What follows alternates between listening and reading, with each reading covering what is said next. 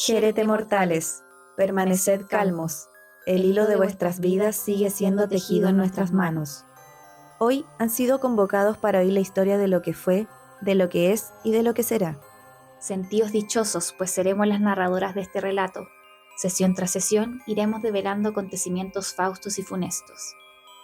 Nadie puede escapar de su destino. ¿Están preparados para lo que depara el hilo de las Moiras?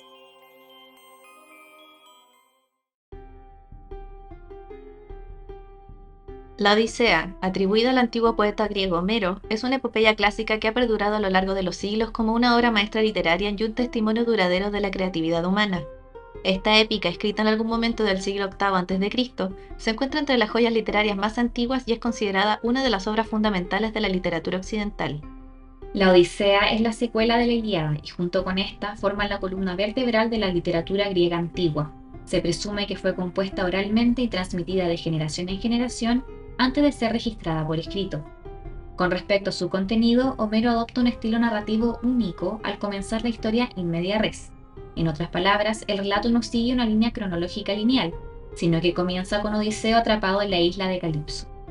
Este enfoque dinámico invita a los lectores a sumergirse de inmediato en la acción, creando un sentido de misterio y anticipación mientras descubren cómo Odiseo llegó a esa situación. Y en general, la obra sigue las travesías de Odiseo, rey de Ítaca, mientras intenta regresar a casa después de la guerra de Troya. Su viaje abarca 10 años, durante los cuales se enfrenta a monstruos, dioses y desafíos inimaginables. La estructura narrativa llena de episodios cautivadores refleja la complejidad de la condición humana y la búsqueda de identidad. En su viaje a través de la Odisea, Homero teje una narrativa rica en temas que trascienden en el tiempo y resuenan en el corazón de la experiencia humana. Comenzaremos por mencionar el concepto de Nostos, una idea esencial en esta historia que simboliza el regreso a casa. Odiseo anhela su hogar y su familia, y esta añoranza impulsa sus acciones.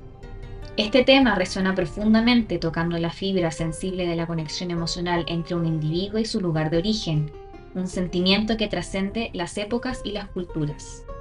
Tras esta motivación del personaje principal, nos adentramos en un segundo concepto conocido como el viaje del héroe, que es una piedra angular de la Odisea. Esto se ve reflejado en los diferentes episodios que vive Odiseo en su retorno a casa. Desde su partida con la llamada a la aventura hasta sus desafíos, aliados, transformaciones y crecimiento personal, vemos el viaje del héroe como no solo un traslado físico, sino que también una evolución del héroe. Odiseo es el arquetipo del héroe astuto, que enfrenta desafíos monumentales y emprende un viaje físico y espiritual. Desde su salida de Troya hasta su regreso a Ítaca, el viaje de Odiseo simboliza la lucha, la perseverancia y el crecimiento personal, elementos que han inspirado innumerables historias en la literatura.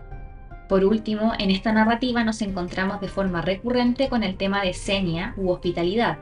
La manera en que Odiseo es tratado por diferentes personajes refleja las expectativas y las consecuencias de la hospitalidad en la antigua Grecia. Este tema plantea preguntas sobre la ética y la reciprocidad, explorando las complejidades de las interacciones sociales. A lo largo del capítulo veremos cómo todas estas temáticas se van presentando y desarrollando en diferentes oportunidades y en diversas formas. Con sus temas atemporales y su estilo narrativo cautivador, esta epopeya continúa siendo una fuente inagotable de reflexión y admiración en el mundo literario. Esta obra, al igual que en la Iliada, presenta una recurrente intervención divina, donde observaremos que a pesar de las consecuencias de las acciones de los mortales, los dioses y sus decisiones detonan eventos esenciales y dramáticos de la historia. Además, antes de comenzar el relato de la epopeya, nos gustaría mencionar y destacar la presencia femenina que se encuentra en este relato, donde no solo escucharemos de la paciente Penélope, pero también personajes como diosas, brujas, mortales, criadas y monstruos, que tienen un papel central en la historia. Ahora sí, comenzaremos relatando la historia. Es importante mencionar que la epopeya presenta dos perspectivas. Por un lado, escuchamos la narración de Odiseo y sus andanzas, y por el otro, conocemos por parte de su esposa Penélope y su hijo Telémaco lo que acontece en Ítaca, tras la ausencia de Odiseo como padre, esposo y rey. La historia comienza detallando el conflicto central de la narrativa épica, que es la ausencia de Odiseo, el héroe de la guerra de Troya que no ha regresado a su hogar en Ítaca después de la guerra, y Penélope junto a Telémaco están lidiando con la ausencia y la incertidumbre. Por otro lado, los dioses olímpicos se reúnen en el Olimpo y discuten la situación de Odiseo. Es aquí cuando la diosa Atenea se destaca por abogar a favor de Odiseo y sugiere que es hora de que regrese a casa. Así, Atenea desciende a Ítaca disfrazada de Mentes, un amigo de Odiseo, y encuentra a Telémaco desanimado y preocupado por la situación en su hogar. Atenea aconseja a Telémaco que tome medidas para resolver la situación y lo insta a convocar una asamblea de los ciudadanos de Ítaca para abordar la situación y obtener información sobre su padre.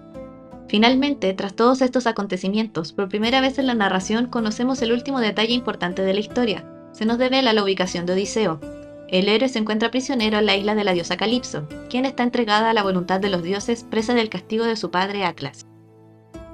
Los primeros cuatro cantos de la Odisea nos describen la situación actual de todos los personajes y se centra principalmente en alistar los preparativos para comenzar la búsqueda de Odiseo. Sobre lo mismo, en la asamblea convocada por Telémaco, este toma la palabra y expone su preocupación por la situación en su hogar y habla de la presencia de los pretendientes que consumen los recursos de la casa de Odiseo y la incertidumbre sobre el destino de su padre. Ante tal discurso, Eurímaco, uno de los pretendientes, responde a Telémaco e intenta desacreditar sus preocupaciones, a la vez que sugiere que la responsabilidad recae en Penélope por demorar la elección de un nuevo esposo. Queremos detenernos en este punto para destacar el concepto de hospitalidad o senia. En la antigua Grecia, la senia era una norma social y cultural que implicaba la cortesía y la generosidad hacia los visitantes. Los anfitriones debían tratar a los huéspedes con respeto, ofrecerles comida, refugio y regalos mientras que los huéspedes debían mostrar gratitud y respeto hacia sus anfitriones. En la Odisea este concepto se destaca en la travesía de Odiseo, quien durante su largo viaje de regreso a Ítaca se encuentra con varios anfitriones y enfrenta diferentes formas de senia. Por ejemplo, la actitud hospitalaria de los feacios, liderados por el rey Alcino, destaca positivamente. En contraste, tenemos la ofensiva actitud de los pretendientes hacia Penélope y Telémaco en Ítaca, como un ejemplo negativo. Telémaco hace referencia en más de una ocasión al abuso que sufren por parte de estos hombres, en especial el trato que recibe su madre. Si bien como su nombre lo indica, son pretendientes de Penélope, más que un interés real por ella, su interés yace en lo que significa ser su esposo, o sea, adjudicarse el trono de Ítaca. Es de esta forma que Penélope es objetizada y vista como un medio para un fin, pasando por alto sus roles de reina, madre y mujer. Un aspecto muy interesante de la historia es que Penélope es una mujer inteligente, una cualidad en la que su esposo toma orgullo de hecho. Tal como acabamos de mencionar, los pretendientes, además de darse la gran vida en el palacio de Odiseo, exigen que la reina tome pronto una decisión. Penélope comunicó a los pretendientes que aceptaría un nuevo esposo cuando terminase de tejer un lienzo para el rey Laertes, el padre de Odiseo. Para prolongar el mayor tiempo posible esta tarea, Penélope deshacía su tejido cada noche y lo volvía a tejer durante el día. Este acto simboliza su fidelidad y paciencia, pero también su astucia para evitar que los pretendientes la presionaran a elegir uno de ellos en ausencia de Odiseo. En otras palabras, la tarea de tejer y de deshacer el tejido se convierte en una estrategia ingeniosa para ganar tiempo y mantener su lealtad a Odiseo. Retomando la narrativa, nuevamente vemos la intervención de Atenea, quien, aún disfrazada de mentes, apoya a Telémaco en la asamblea y le da un consejo adicional, alentándola a buscar información sobre su padre en Pilos y Esparta. Telémaco emprende rumbo y visita a los príncipes de Pilos, hijos del rey Néstor, para obtener información sobre su padre. A continuación, Telémaco viaja a Esparta y se encuentra con los reyes Menelao y Helena, quienes ofrecen hospitalidad y comparten sus experiencias en la guerra de Troya. Menelao relata su viaje de regreso, en conjunto con su esposa Helena, ambos felizmente casados y reunidos, según relata el canto 4 de la epopeya. En esta instancia podemos escuchar la voz de Helena por primera vez tras la guerra, como mencionamos en el capítulo anterior, Helena indica que Odiseo fue quien le contó, dentro de las murallas troyanas, el plan de los aqueos, quienes pretendían vengar su rapto y retornarla a su hogar. Ante tal confesión, ella indica que su corazón estaba contento al escuchar dichas noticias, incluso se presentaba en contra de las lamentaciones de las mujeres troyanas, ya que ella añoraba su hogar. Incluso menciona que se encontraba infeliz tras el error cometido por Afrodita al sacarla de su hogar, de su país, de su familia, de sus hijos y del lado de su esposo. Por otro lado, en su relato, Menelao narra su encuentro con el dios Proteo. El rey espartano cuenta cómo le fue revelada una estrategia para atrapar al dios, quien le podía otorgar respuestas sobre su viaje y sobre el destino de Odiseo. Siguiendo las instrucciones, Menelao esperó hasta que el dios se durmiera y lo inmovilizó con astucia, Proteo, al no poder cambiar de forma, finalmente accedió a responder las preguntas de Menelao. Entre las revelaciones, Menelao descubrió que Odiseo estaba atrapado en la isla de la diosa Calipso y que enfrentaría más dificultades antes de poder regresar a Ítaca. Con estas noticias, Telémaco se prepara para regresar a Ítaca y poner en marcha su plan para huir a buscar a su padre. Ahora veremos la segunda fase dentro de la epopeya, que se desarrolla en los cantos 5, 6, 7 y 8, donde se detallan las aventuras de Odiseo con los feacios. Como mencionamos, Odiseo se encuentra en la isla de Calipso, quien lo acogió y se enamoró profundamente de él, ofreciéndole la inmortalidad si se quedaba con ella. Odiseo, sin embargo, rechazó su oferta, ya que extraña su hogar y a su familia. A pesar de los placeres ofrecidos para impedir que vuelva a su hogar, Odiseo pasa por una situación difícil y está atrapado en dicha isla durante siete años. Los dioses deciden ayudar a Odiseo y la diosa Atenea intercede ante Zeus para que permita su regreso a Ítaca. Así Hermes, el mensajero de los dioses, es enviado a la isla para ordenar a Calipso que libere a Odiseo. Hermes le comunica a Calipso la voluntad de los dioses de que Odiseo regrese a su hogar, y a pesar de su tristeza, Calipso acepta. A estas alturas, solo Odiseo queda del contingente que dirigió en Troya. Su tripulación y los demás barcos fueron destruidos durante sus viajes. Calipso lo ayuda a construir un nuevo barco y lo abastece con provisiones de su isla. Después de navegar durante 18 días, Odiseo descubre Esqueria, la isla de los Feacios, su próximo destino designado por los dioses. En ese momento, Poseidón, al regresar de un viaje a la tierra de los etíopes, lo ve y se da cuenta de lo que han hecho los otros dioses en su ausencia. Poseidón provoca una tormenta que casi arrastra a Odiseo al mar, pero la diosa Ino viene a rescatarlo. Ella le da un velo que lo mantiene a salvo después de que su barco naufraga. Atenea también viene a rescatarlo mientras es arrojado de un lado a otro. Finalmente, un río en la costa de la isla responde a las oraciones de Odiseo y le permite nadar en sus aguas. Luego arroja su velo protector al agua, como Ino le había ordenado que hiciera, y camina tierra adentro para descansar al amparo seguro de un bosque. Esa noche, Atenea se aparece en sueños a la princesa feacia Nausicaa, disfrazada de su amiga. Ella anima a la joven princesa a ir al río al día siguiente a lavar su ropa, para que parezca más atractiva ante los muchos hombres que la cortejan. A la mañana siguiente, Nausicaa va al río y mientras ella y sus sirvientas están desnudas, jugando a la pelota mientras sus ropas se secan en el suelo, Odiseo se despierta en el bosque y se encuentra con ellas. Desnudo les pide ayuda con humildad, sin revelar nunca su identidad. Nausicaa lo deja solo para lavar la suciedad y el agua salada de su cuerpo, y Atenea lo hace lucir especialmente guapo, de modo que cuando Nausicaa lo vuelve a ver comienza a enamorarse de él. Temerosa de provocar una escena así entre la ciudad con un hombre extraño a su lado, Nausicaa le da a Odiseo indicaciones para llegar al palacio y consejos sobre cómo acercarse a Arete, reina de los Feacios, cuando la encuentre. Con una oración Atenea pidiendo hospitalidad por parte de los Feacios, Odiseo se dirige al palacio. De camino al palacio de Alcino, el rey de los Feacios, Odiseo es detenido por una joven que es Atenea disfrazada. Ella se ofrece a guiarlo a la casa del rey y lo envuelve en una niebla protectora que evita que los feacios, un pueblo amable pero algo xenófobo, lo acosen. Tan pronto como ve a la reina se arroja a sus pies y la niebla a su alrededor se disipa. Al principio, el rey se pregunta si este viajero podría ser un dios, pero sin revelar su identidad, Odiseo disipa las sospechas del rey al aclarar que efectivamente es un mortal. Luego explica su situación, y el rey y la reina prometen gustosamente despedirlo al día siguiente en un barco feacio. En la corte de Alcino, Odiseo recibido con hospitalidad. Incluso se celebra un banquete y juegos en su honor, a pesar de desconocer su verdadera identidad. Durante el banquete, Demódoco, el aedo de la corte, canta sobre la disputa entre Odiseo y Aquiles en Troya, lo que evoca recuerdos y llanto en Odiseo. El rey nota su dolor y pone fin al banquete para que puedan comenzar los juegos.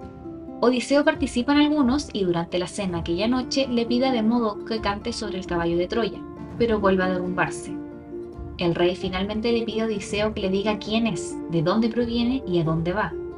Odiseo revela su verdadera identidad y comienza a relatar sus aventuras desde la caída de Troya hasta su llegada a la isla de los Feacios. Odiseo comienza sin muchos ánimos su relato, contando en detalle las aventuras que vivió con su tripulación. Desde Troya, los vientos lo arrastran a él y a sus hombres hasta Ismarus, ciudad de los Sicones, los hombres saquean la tierra y llevados por la codicia, se quedan hasta que las filas reforzadas de los icones se vuelven contra ellos y atacan. Odiseo y su tripulación finalmente escapan, habiendo perdido seis hombres por barco. Una tormenta enviada por Zeus los arrastra durante nueve días antes de llevarlos a la tierra de los devoradores de loto, donde los nativos dan a alguno de sus hombres el embriagador fruto del loto. Tan pronto como comen esta fruta, pierden todo pensamiento sobre el hogar y no anhelan nada más que quedarse allí comiendo más del fruto. Solo arrastrando a sus hombres de regreso al barco y encerrándolos pudo Odiseo sacarlos de la isla. Luego, Odiseo y sus hombres navegan hacia la tierra de los cíclopes, una raza ruda e incivilizada de gigantes con un solo ojo. Después de comer cabras salvajes capturadas en la isla frente a la costa, cruzan hacia tierra firme. Allí se encuentran inmediatamente con una cueva llena de ovejas y cajas de leche y queso. los hombres aconsejan a Odiseo que agarre algo de comida y se vaya rápidamente, pero él decide quedarse. El habitante de la cueva pronto regresa. Es el cíclope Polifemo, hijo de Poseidón. Polifemo hace una muestra de hospitalidad al principio, pero pronto se vuelve hostil. Devora a dos de los hombres de Odiseo en el acto y encarcela a Odiseo y al resto en su cueva para futuras comidas. Odiseo quiere atacar a Polifemo en ese momento, pero sabe que solo el cíclope es lo suficientemente fuerte como para mover la piedra que ha colocado en la puerta de su cueva. Odiseo diseña y ejecuta un plan. Al día siguiente, mientras Polifemo está afuera pastoreando sus ovejas, Odiseo encuentra un bastón de madera en la cueva y lo endurece en el fuego. Cuando Polifemo regresa, Odiseo lo emborracha con el vino que trajo en su barco. Sintiéndose jovial, Polifemo le pregunta a Odiseo su nombre. Odiseo responde que su nombre es Nadie, Tan pronto como Polifemo se desmaya por la intoxicación, Odiseo y un grupo selecto de sus hombres le clavan el bastón al rojo vivo en el ojo. Polifemo se despierta con un grito y sus vecinos vienen a ver qué pasa, pero se van tan pronto como él grita Nadie me está matando. Cuando llega la mañana, Odiseo y sus hombres escapan de la cueva sin ser vistos por el ahora ciego Polifemo, aferrándose a los vientres de las ovejas del monstruo cuando salen a pastar. A salvo a bordo de sus barcos y con el rebaño de Polifemo también a bordo, Odiseo llama a tierra y revela su verdadera identidad. Con sus antiguos prisioneros, ahora fuera de su alcance, el gigante ciego eleva una oración a su padre Poseidón, pidiendo venganza contra Odiseo. Los aqueos navegan desde la tierra de los cíclopes hacia el hogar de Eolo, gobernante de los vientos. Eolo le presenta a Odiseo una bolsa que contiene todos los vientos, y él provoca un viento del oeste para guiar a Odiseo y su tripulación a casa. Al cabo de 10 días están en la vista de Ítaca, pero los tripulantes de Odiseo, que piensan que Oro le ha dado en secreto una fortuna en oro y plata, abren la bolsa. Los vientos se escapan y provocan una tormenta que lleva a Odiseo y a sus hombres de regreso a Eolia. Esta vez, sin embargo, Eolio se niega a ayudarlos, seguro de que los dioses odian a Odiseo y desean hacerle daño. Sin viento, los saqueos reman hacia la tierra de los Lestrigones, una raza de poderosos gigantes cuyo rey, Antífates, y su reina se comen a los exploradores de Odiseo. Odiseo y sus hombres restantes huyen hacia los barcos, pero los Lestrigones arrojan piedras a sus naves y los hunden mientras están en el puerto. Solo el barco de Odiseo escapa. Desde allí, Odiseo y sus hombres viajan a Eía, hogar de la hermosa diosa bruja Circe. Odiseo envía una parte de su tripulación a explorar la isla, y estos hombres se encuentran en la casa de Circe, donde son recibidos amablemente. Circe los invita a compartir una comida, pero envenena su bebida con un brebaje mágico, transformándolos en cerdos. Uno de los hombres, Euríloco, escapa y regresa para informar a Odiseo sobre la situación. Odiseo decide enfrentar a Circe y rescatar a sus hombres. Antes de ir, aparece Hermes y le da a Odiseo una hierba mágica llamada Molly, que lo protegerá de los hechizos de Circe. Odiseo confronta a Circe, quien intenta hechizarlo. Sin embargo, logra resistir el hechizo gracias a la hierba de Hermes, y Circe se sorprende de su resistencia. Odiseo exige que Circe revierta el hechizo de los cerdos y ella, impresionada por su valentía, accede. Circe ofrece hospitalidad a Odiseo y su tripulación durante un año.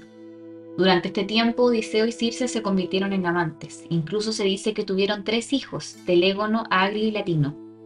Posteriormente, Odiseo es persuadido por sus hombres de continuar el viaje y le preguntan a Circe sobre el regreso a Ítaca. Ella responde que deben navegar al Hades, el reino de los muertos, para hablar con el espíritu de Tiresias, el profeta ciego, quien le dirá cómo volver a casa. Circe además le da instrucciones para que se dirija a la región de la entrada del inframundo, donde el río Océano se encuentra con el río Queronte. Allí debe cavar un hoyo y realizar rituales para invocar a las almas de los muertos. A la mañana siguiente, Odiseo despierta a sus hombres para la inminente partida. Descubre, sin embargo, que el hombre más joven de su tripulación, el Penor, se había emborrachado la noche anterior, durmió en el techo y cuando escuchó a los hombres gritar y marchar por la mañana, se cayó del techo y se rompió el cuello. Odiseo explica a sus hombres el camino que deben tomar, pero les disgusta saber que es bastante tortuoso. Siguiendo los pasos y después de realizar los rituales y sacrificios, las almas de los muertos comienzan a aparecer, la primera en aparecer es la del Penor, quien le ruega a Odiseo que regrese a la isla de Circe y le dé a su cuerpo un entierro digno. Odiseo luego habla con el profeta tebano Tiresias y le revela que Poseidón está castigando a los aqueos por cegar a su hijo Polifemo, el cíclope. Tiresias predice el destino de Odiseo. Regresará a casa, reclamará a su esposa y su palacio de manos de los miserables pretendientes y luego hará otro viaje a una tierra lejana para apaciguar a Poseidón. Advierte a Odiseo que no toque los rebaños de Helios cuando llegue a la tierra de Trinacia, de lo contrario no regresará a casa sin sufrir muchas más dificultades y perderá a toda su tripulación. Cuando Tiresias se marcha, Odiseo llama a otros espíritus hacia él. Habla con su madre Anticlea, quien le pone al día sobre los asuntos de Ítaca y le cuenta cómo ella murió de pena esperando su regreso. Luego conoce los espíritus de varios hombres y héroes famosos, y escucha las historias de sus vidas y muertes, entre ellos Agamenón, Aquiles y Ajax. Posterior a su viaje a Hades, Odiseo y su tripulación regresan a la isla de Circe, donde entierra el penor y pasa la última noche con la hechicera. Ella describe los obstáculos que enfrentará en su viaje de regreso a casa y le dice cómo superarlos. Mientras zarpa, Odiseo transmite el consejo de Circe a sus hombres. Se acercan a la isla de las hermosas sirenas y Odiseo, siguiendo las instrucciones de Circe, tapa los oídos de sus hombres con cera de abejas y les hace atarlo al mástil del barco. Solo él escucha su canción fluyendo desde la isla, prometiendo revelar el futuro. El canto de las sirenas es tan seductor que Odiseo ruega que lo liberen de sus cadenas, pero sus fieles hombres solo lo atan con más fuerza. Una vez pasada la isla de las sirenas, Odiseo y sus hombres deben navegar por el estrecho entre Sila y Caribdis, Escila es un monstruo de seis cabezas que cuando pasan los barcos se traga a un marinero por cada cabeza. Caribdis es un enorme remolino que amenaza con tragarse todo el barco. Siguiendo las instrucciones de Circe, Odiseo mantiene su rumbo contra los acantilados de la guarida de Sila. Mientras él y sus hombres miran a Caribdis al otro lado del estrecho, las cabezas de Sila descienden y devoran a seis de los marineros. Luego Odiseo llega a Trinacia, la isla de Helios, dios del sol. Quiere evitarlo por completo, pero el franco euríloco lo convence de dejar que la tripulación descanse allí. Una tormenta los mantiene varados durante un mes, y al principio los hombres se contentan con sobrevivir con las provisiones del barco. Sin embargo, cuando se acaban, Euríloco convence a los demás miembros de la tripulación para que desobedezcan a Odiseo y masacren el ganado de Helios. Lo hacen una tarde mientras Odiseo duerme y cuando el dios se entera, le pide a Zeus que castigue a Odiseo y a sus hombres.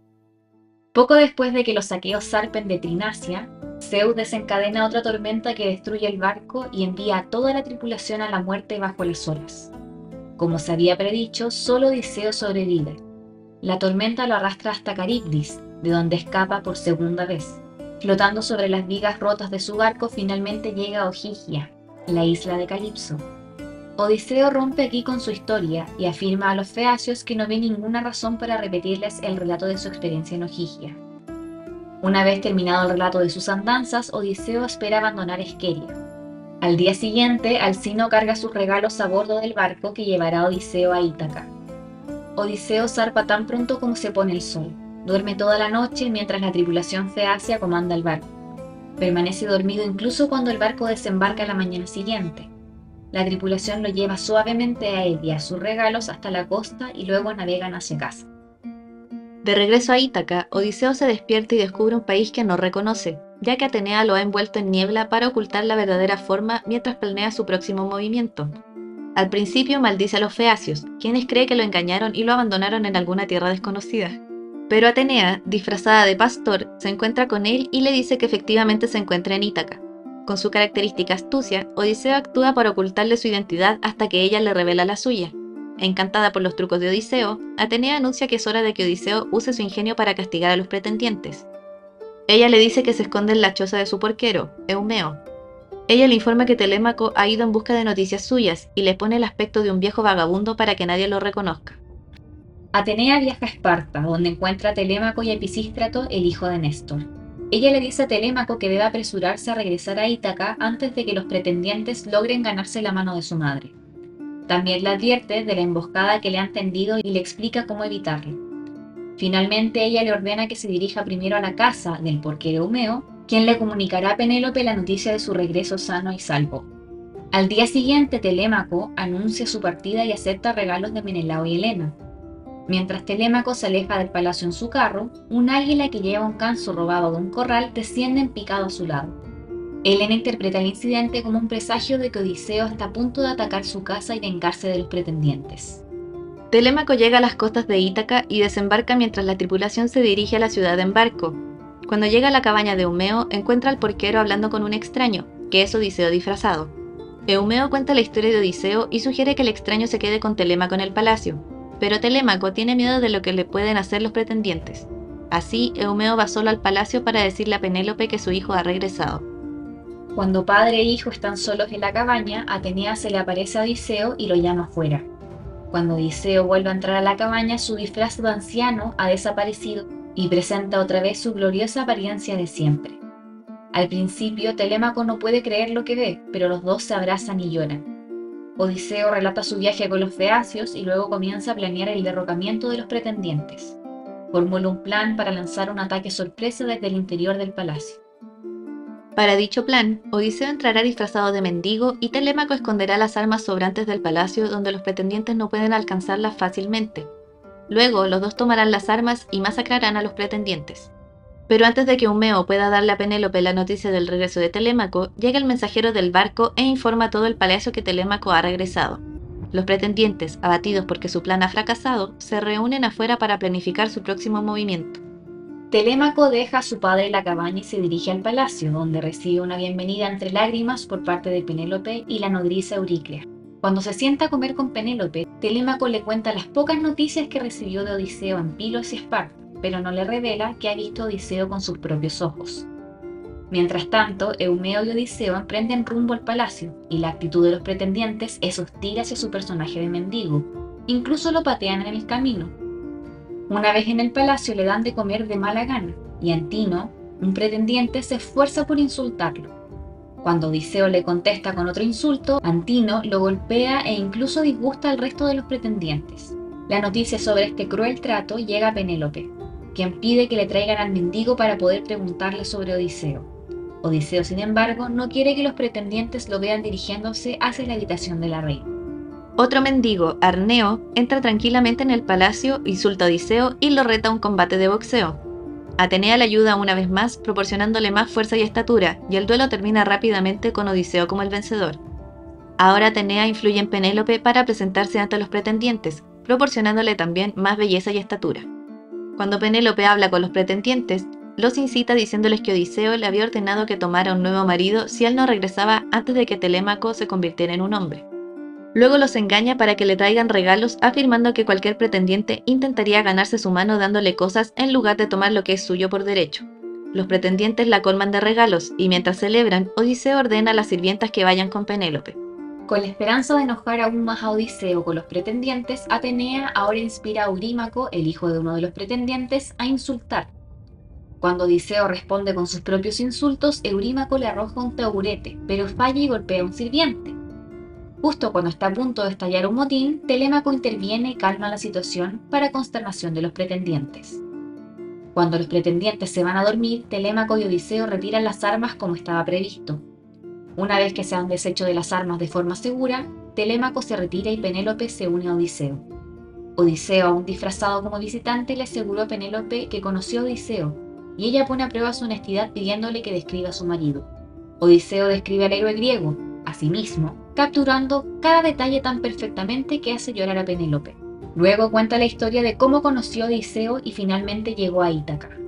Penélope le ofrece al mendigo una cama para dormir, pero él la rechaza, Solo de mala gana permite que Euriclea le lave los pies. Mientras los pone en un recipiente con agua, nota una cicatriz en uno de sus pies.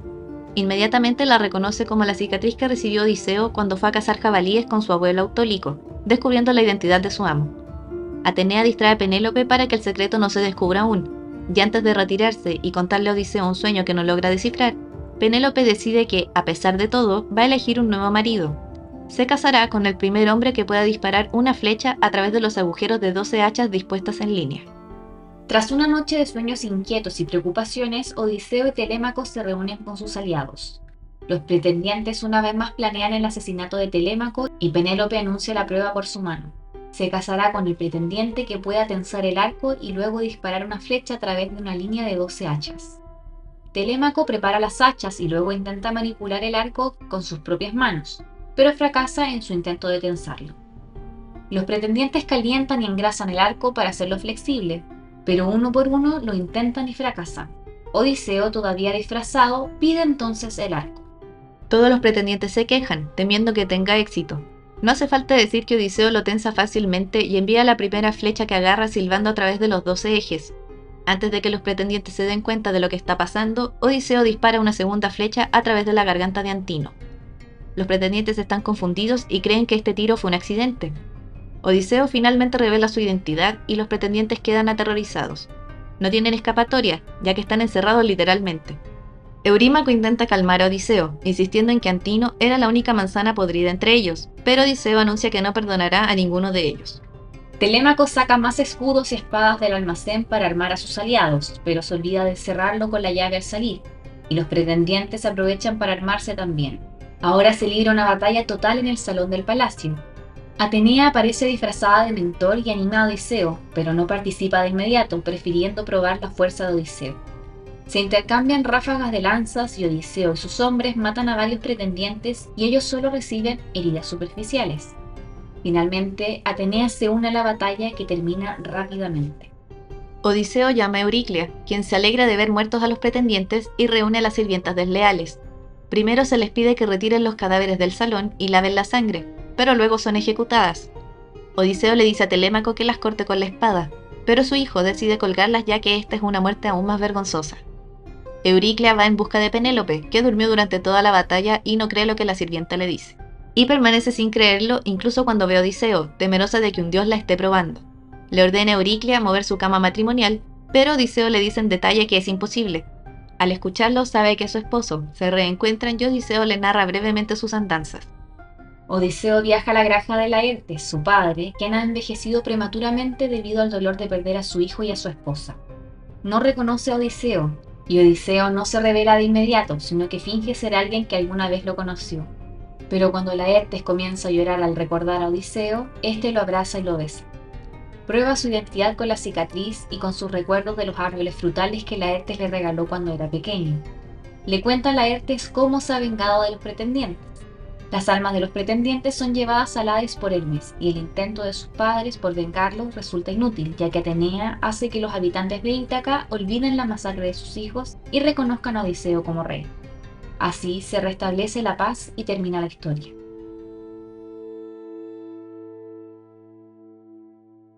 Nuestro relato de hoy termina aquí. Sin embargo, la influencia que ha ejercido la Odisea en la cultura occidental ha perdurado hasta nuestros días. Ha inspirado innumerables adaptaciones, reinterpretaciones y obras derivadas en literatura, música, teatro y cine la figura astuta de Odiseo, la fidelidad de Penélope y los encuentros con seres míticos como las sirenas y Circe han dejado una marca indeleble en la imaginación colectiva. Más allá de su contexto griego antiguo, la Odisea ofrece lecciones universales sobre la resistencia, la astucia, la lealtad y la exploración de la condición humana. La obra continúa desafiando y fascinando a los lectores de todas las edades, revelando capas más profundas de significado con cada nueva interpretación.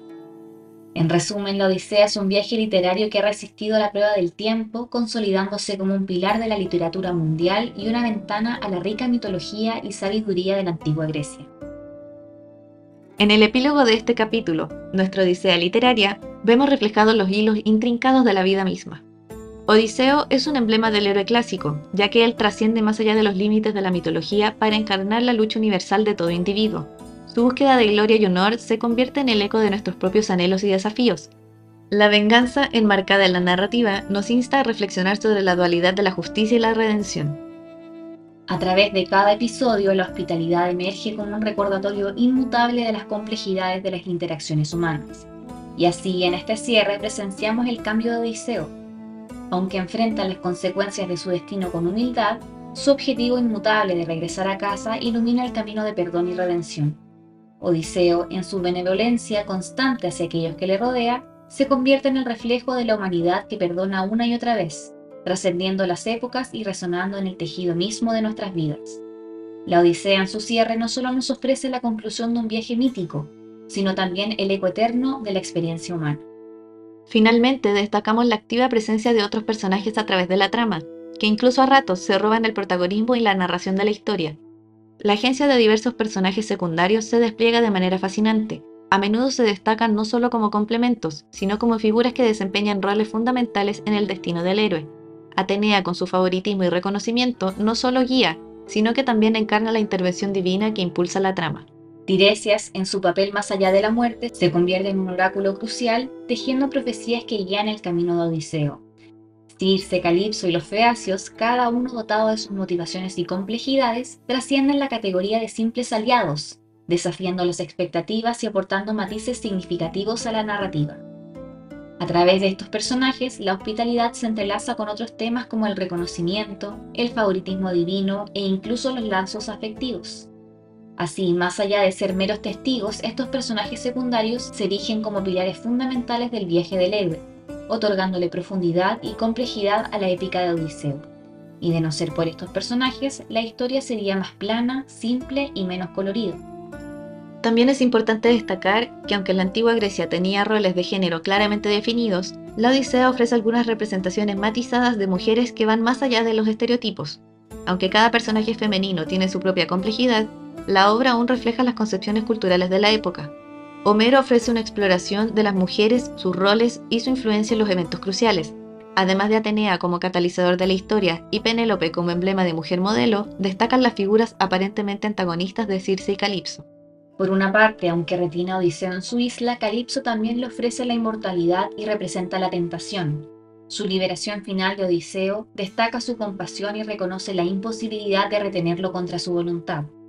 Por otro lado, Circe, si bien inicialmente una amenaza, se convierte en una guía esencial para Odiseo. Le brinda información crucial sobre el viaje futuro y cómo enfrentar los peligros, mostrando una complejidad en su relación con los héroes. Así, no solo son mujeres que actúan como interés amoroso o representan contratiempos para el héroe, sino que cumplen roles mucho más importantes, y su representación es bastante interesante dentro de la mitología griega, en especial si consideramos su contexto histórico. Cada mujer en la Odisea, mortales, ninfas, diosas y hechiceras, ofrece un arquetipo único y complejo. Son personajes entrañables con un diseño tridimensional y un trasfondo humano y emocional que nos permite empatizar y admirar incluso en nuestros días. Nos despedimos por hoy, pero no se pierda nuestro siguiente capítulo donde abordaremos a los personajes femeninos que dieron vida y gloria a las tragedias griegas. Hablaremos de las obras de Sófocles, Eurípides y Esquilo, analizando el rol de personajes como Medea, Electra, Clitemnestra, Antígona, las atormentadas troyanas y las salvajes vacantes. Eroste que hiene. Adiós mortales, vayan con cuidado.